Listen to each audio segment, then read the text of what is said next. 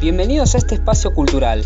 Esto es Desde el Gueto, en donde temporada tras temporada hablaremos de distintos géneros musicales y sus artistas más destacados. Porque, como decimos en este espacio, la música es una sola, pero con diferentes vibras. ¿Qué onda gente querida? Bienvenidos a un nuevo programa de Desde el Gueto. Muchas gracias por sintonizarnos. Dale que entramos en la grilla de Canal Encuentro, ¿eh? Ahí con Samba, con Juan Pablo Feynman, con el programa de filosofía. Obvio que Samba va a ir bien temprano. Y nosotros a las 9 de la mañana, horario China. ¡Vamos! O sea, 4 de la mañana, horario Argentina. Son nuestros comienzos, vamos a ir mejorando. Gracias nuevamente al doctor Caruso Lombardi, un grosso. Nuestro manager, productor, un genio. Bueno, ¿qué tenemos hoy? Ah, cierto que soy yo el conductor, perdón, perdón. Bueno, llega el momento de hablar de las crews. De aquellas crews de raperos que se animaron a contribuir a la cultura con su música. Hoy vamos a hablar de quizás la más conocida y la más recordada por todos. Hoy hablaremos del G-Unit. Los próximos tres programas vamos a hablar sobre otros grupos o crews como Website Connection, Outlaws y Swiss Crew. La particularidad de estas crews o grupos es que fueron impulsadas por artistas de renombres del mundo del rap. Eh, por ejemplo, el G-Unit fue impulsada por 50 Cent, Website Connection por Ice Cube, Outlaws por el gran Tupac Shakur y Juice Crew encontramos a Cool G Rap, Big Daddy Kane, etc. Como dijimos antes, hoy le toca el turno al G-Unit. Este grupo liderado por 50 Cent fue conformado en 1999. Eh, su abreviación significa Guerrilla Unit y está eh, formado por 50 Cent, Lloyd Banks, Tony Yayo en sus comienzos, principalmente ellos tres, y después se fue sumando John Bock, también estuvo The Game, hubo un tiempo en el que se afiliaron Havoc y Prodigy de Mob Deep. Esta es una crew que aportó componiendo y haciendo materiales musicales propios y también produciendo temas y discos a otros artistas. Recordemos que crearon su propio sello discográfico G-Unit Records. El que primero logra llegar al estrellato es 50 Cent, con el disco Power of the Dollar. Con este disco capta la atención de Eminem y el Dr. Dre y logra firmar con Shady Records y Aftermath. Y bueno, después saca ese gran disco que es Get Rich or Die Trying en el año 2003. Siguiendo con este éxito, 50 Cent y su manager Money fundan G-Unit Records en el año 2003. Y gracias a la creación de este sello, Tony Yayo, John Bock, Lloyd Banks y The Game logran introducirse en la música. Ahora pasamos al segmento discográfico del G-Unit. Bienvenidos al segmento discográfico de G-Unit. Auspiciado por Bienes Raíces Montana.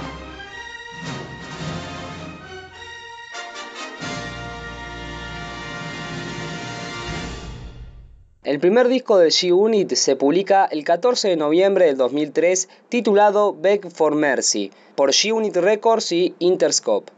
En su primera semana vendió 380.000 copias. Debutó en el número 3 en Billboard 200, detrás del disco de Tupac Resurrection y del disco de Jay-Z The Black Album. Luego vendió 330.000 copias en su segunda semana, alcanzando el puesto número 2 en Billboard mientras movía otras 195 unidades en su tercera semana. Para abril del 2008 había vendido más de 3 millones y medio, casi 4 millones de unidades y 5 millones 800.000 copias en todo el mundo y desde ese entonces ha sido certificado multiplatino. Este álbum se convirtió en el primer material musical que produció G-Unit Records. En la producción estuvieron metiendo mano varios productores como por ejemplo Dr. Dre, Eminem, Big Tony, etc. Ahora les comparto un fragmento del tema titulado Popping Them Dance.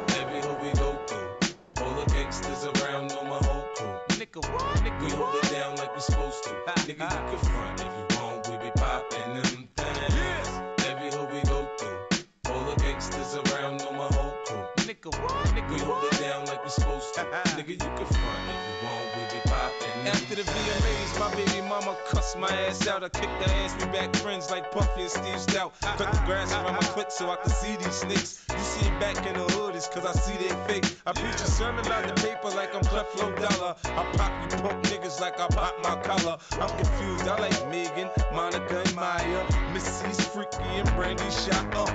Now take a look at how my lifestyle changed up. I'm on now, god damn it, I done came up. Now you can find me with the finest hoes, choosing which whip to drive, but what match my clothes. I got a fetish for the stones. I'm heavy on the ice, man. If I ain't got a pistol on me, sure I got a knife, fam. Get out of line and I'm lighting your ass up. Send me automatic spray, I'll tighten your ass up. What? Every hood we go through, all the gangsters around know my whole crew. Nigga, what? Nigga, we hold it down like we supposed to. Nigga, you can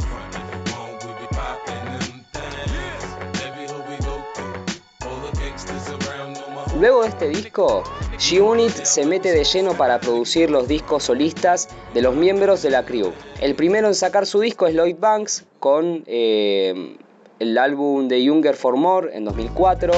Luego, ese mismo año, saca John Bock su disco Straight Outta Cashville.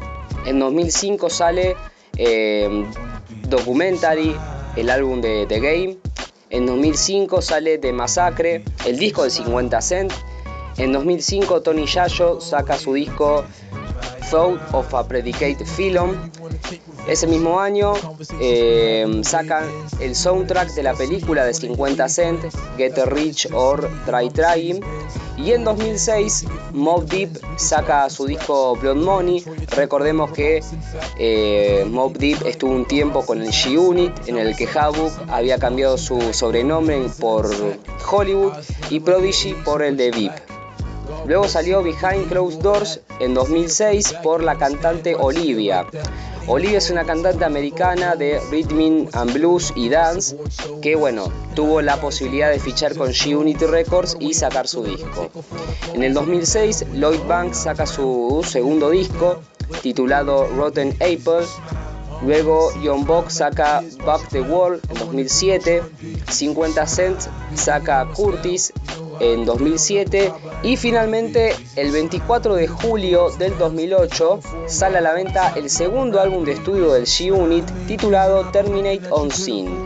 Originalmente se anunció que el álbum iba a ser que el disco iba a ser lanzado el 24 de junio, pero fue reprogramado por G-Unit y Interscope para julio.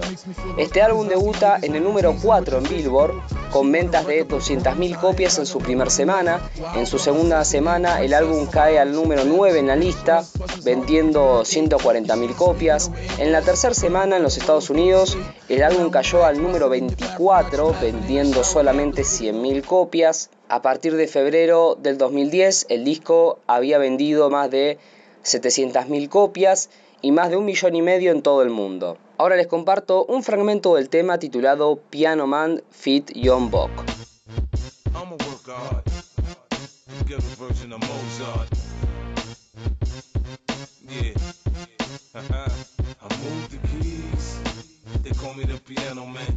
Man. I'm classically nobody do it better, man.